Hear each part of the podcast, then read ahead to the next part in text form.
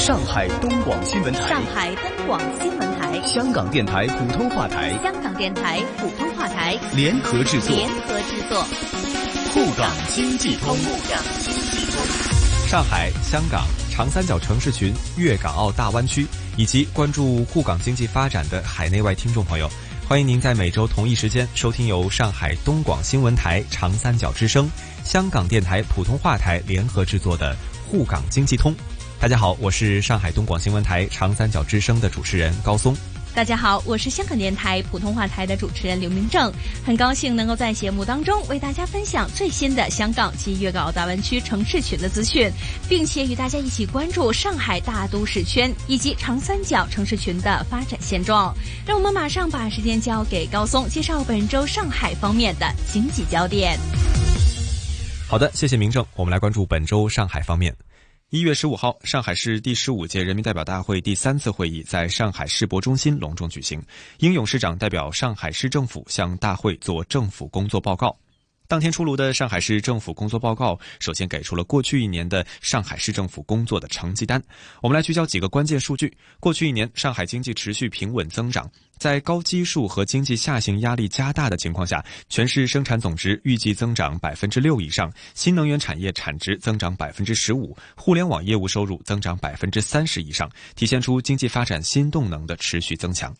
数据也显示出，过去一年上海市人民生活水平的持续提高，城镇和农村常住居民人均可支配收入分别增长了百分之八点二和百分之九点三，农村居民收入增速连续八年快于城镇居民。全年新增就业岗位数量五十八点九万个。值得一提的是，上海垃圾分类工作取得的最新成效也被写入了今年的政府工作报告，还特别为全市人民的努力点赞。报告称，去年上海市居民区分类达标率从百分之十五提高到百分之九十，全市平均每天分出的可回收物增长百分之四百三十一点八。上海的营商环境也在过去一年进一步优化，助力我国营商环境国际排名从四十六位进一步提升到了三十一位。新设外资项目数量、合同外资金额、实到外资金额分别增长了百分之二十一点五、百分之七点一和百分之十点一。跨国公司地区总部、外资研发中心分别新增五十家和二十家，上海仍是外商投资首选地。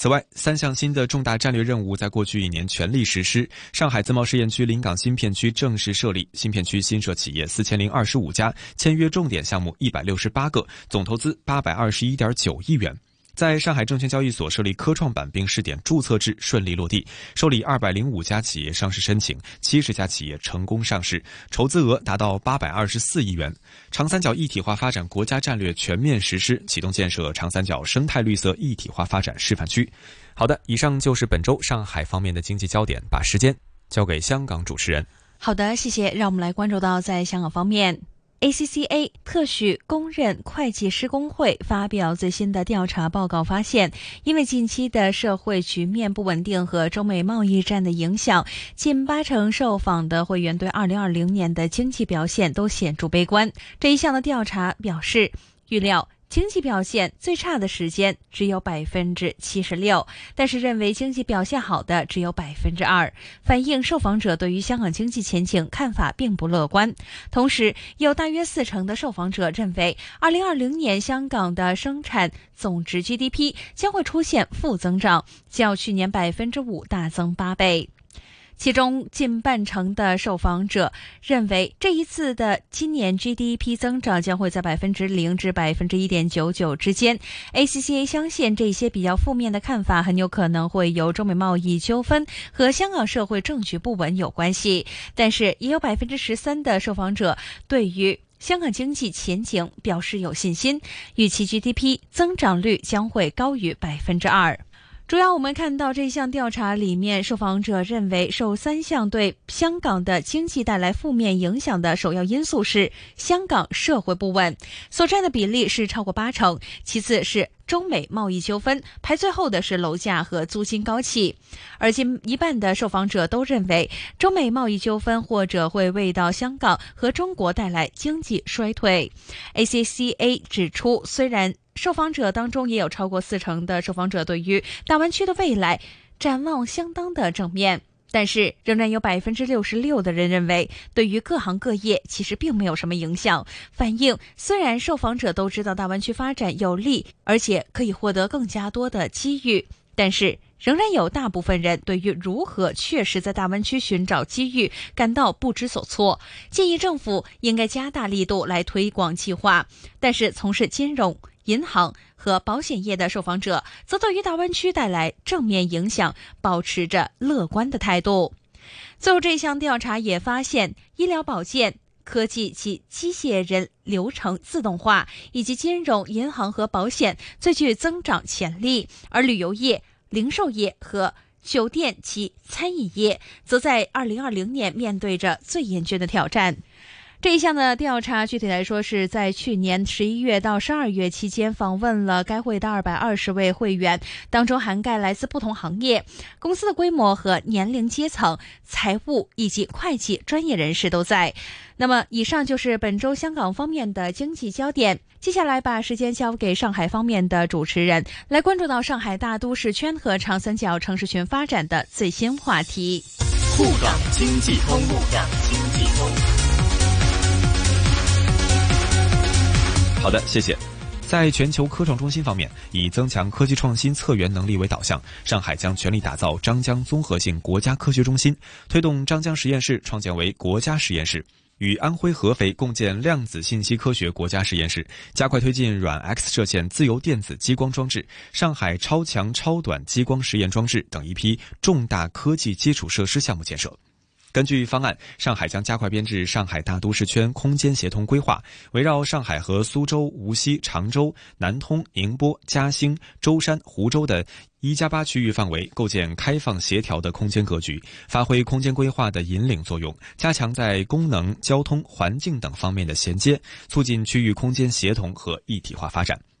公共服务的普惠便利是长三角一体化的重要内容。上海提出创新跨区域服务机制，共同探索建设长三角基本公共服务平台，探索异地就医备案互认，深化推进异地就医直接结算，争取实现全部统筹区和主要医疗机构两个全覆盖，建立跨区域养老服务补贴等异地结算制度，研究规划和建设异地康养基地。长三角三省一市要形成合力，必须建设统一开放市场体系，共创国际一流营商环境。方案提出，探索建立区域土地指标跨省调剂机制，优先保障跨区域重点项目落地，完善专项建设债券、绿色债券等债券的发行机制，推动区域专项债发行常态化、制度化，建设完善信用长三角平台，加大对行业协会、商会、信用服务机构、金融机构等市场信用信息的采集力度。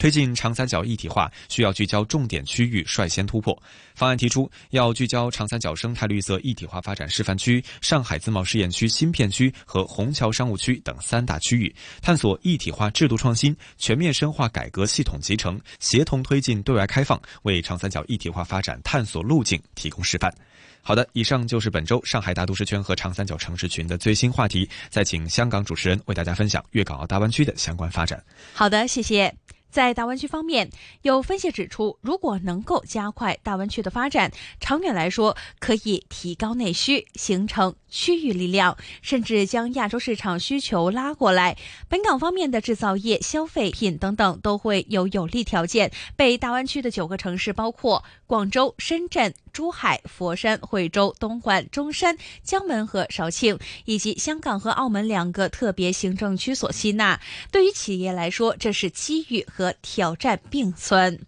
香港贸易发展局研究总监关家明指出，大湾区内虽然有两种制度、三个法域和关税区，但是如果能够把内地稳定生产成本的制度以及香港灵活的资本市场相互结合，更加可以加强优势和竞争力。完全开放的资本市场其实十分简单，所有的东西都是自然流动。但是如果流动的太急，管理的不好，则可以引来大灾难，甚至犹如金融海啸，差不多会完全倒塌。不过，如果用中国相对较有管理或较封闭的体系，可以保证内地金融稳定和稳定发展；对外也可以透过香港离岸人民币市场或离岸的金融市场，造就一个内部稳定，也可以对外开放。的接触点，大湾区对于香港企业来说，是较大和未有开发的一个市场。过去有不少的企业对于大湾区所做的生产基地，如果能够打通人流、物流、资金流、信息流和服务